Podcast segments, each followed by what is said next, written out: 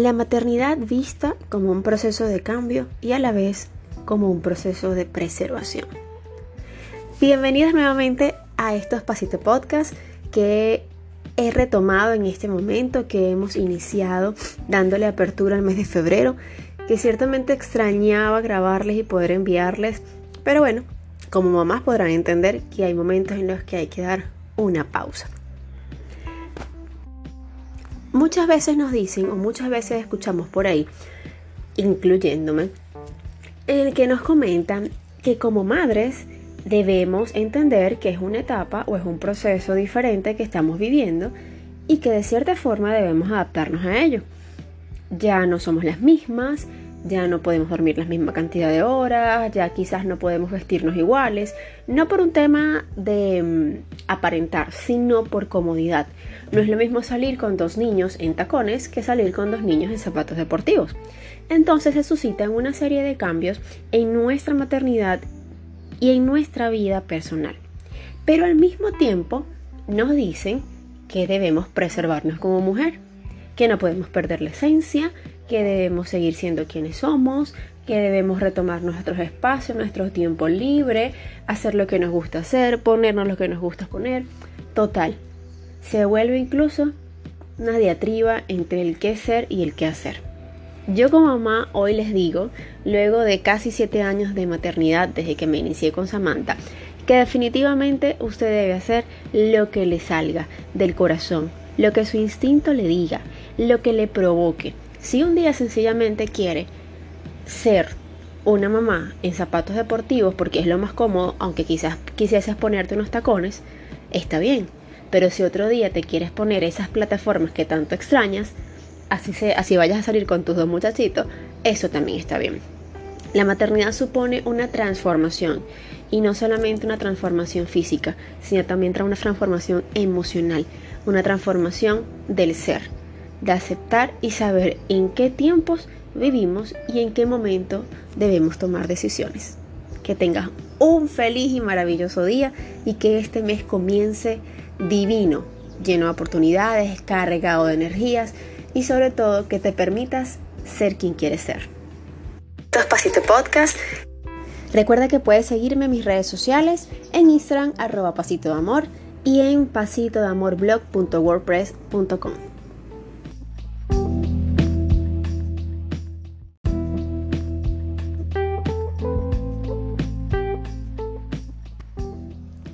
El brote del aislamiento. Una situación que nos ha tocado vivir a todos, madres, padres, abuelos, tíos y sobre todo a los niños. No solamente al inicio de la pandemia, sino en todo lo que llevamos de ella. Bienvenidos a una nueva edición de estos Pasito Podcast. Hoy lunes, como son nuestros acostumbrados lunes de Pasito Podcast. Y en este momento vamos a hablar en el ámbito de la crianza sobre lo que es el brote del aislamiento. Con la llegada de la pandemia, muchas conductas comenzaron a modificarse. Y si la de nosotros como adultos se hacía sentir, entonces en los niños no tendría por qué ser la excepción. Los niños por naturaleza corren, saltan, gritan y desafían. Y eso no está mal, eso está bien. Es parte de ellos. Lo necesitan para poder desarrollarse cognitivamente. Si ellos son así de naturaleza y eso está bien, entonces vamos a reflexionar y vamos a hacer memoria.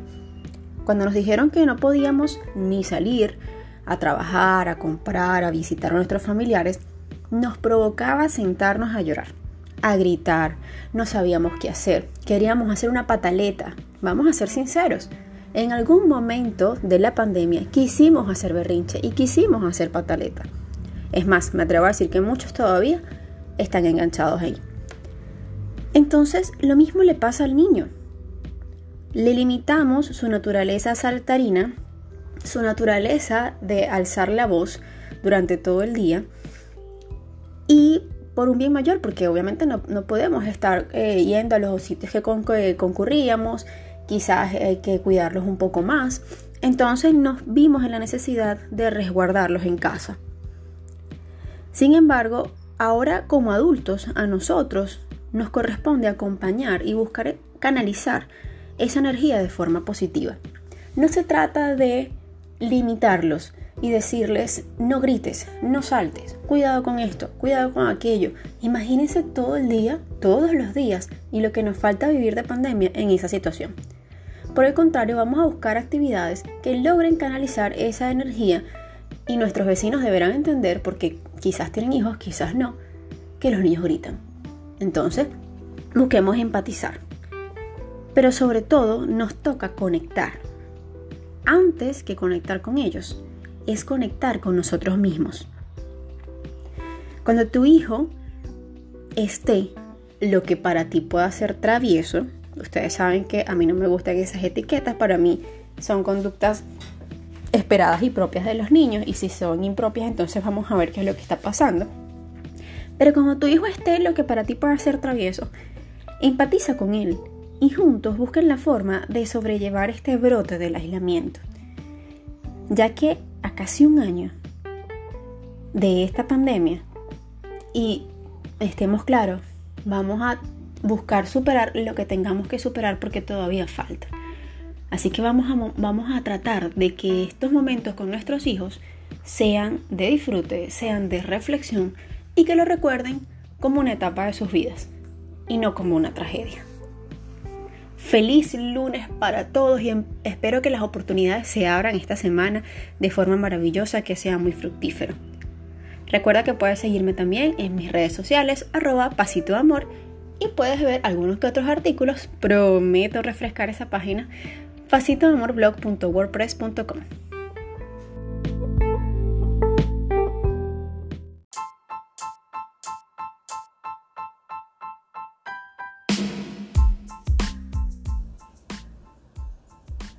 La madre es la presentadora oficial del mundo externo, la que pintará y musicalizará cada objeto, con colores vivos o apagados, con decibeles altos o bajos.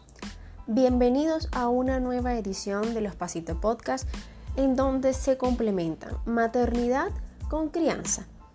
Dos temas que ustedes han elegido en las encuestas y que definitivamente han sido los ganadores de las preferencias de ustedes como madres.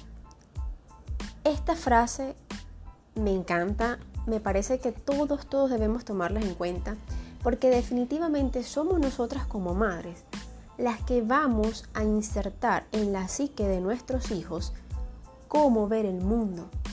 Y según cómo le mostremos que luce el mundo, de esa misma forma ellos van a vivirlo. De esa misma forma ellos van a poder confrontarlo, van a poder asumirlo. Entonces mi invitación hoy es a que reflexiones. ¿Cómo le estás mostrando el mundo a tus hijos? ¿Con miedos?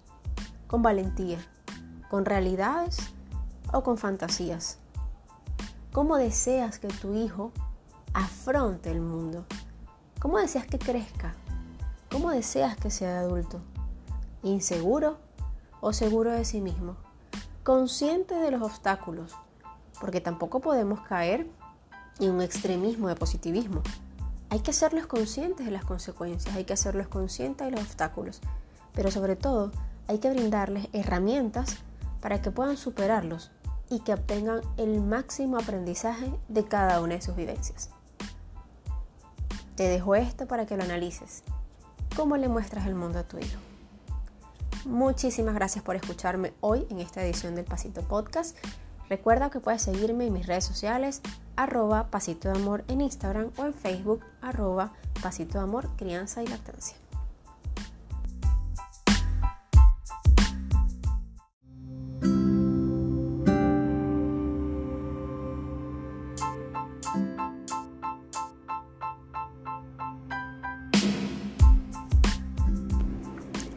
Ser mamá o ser mujer.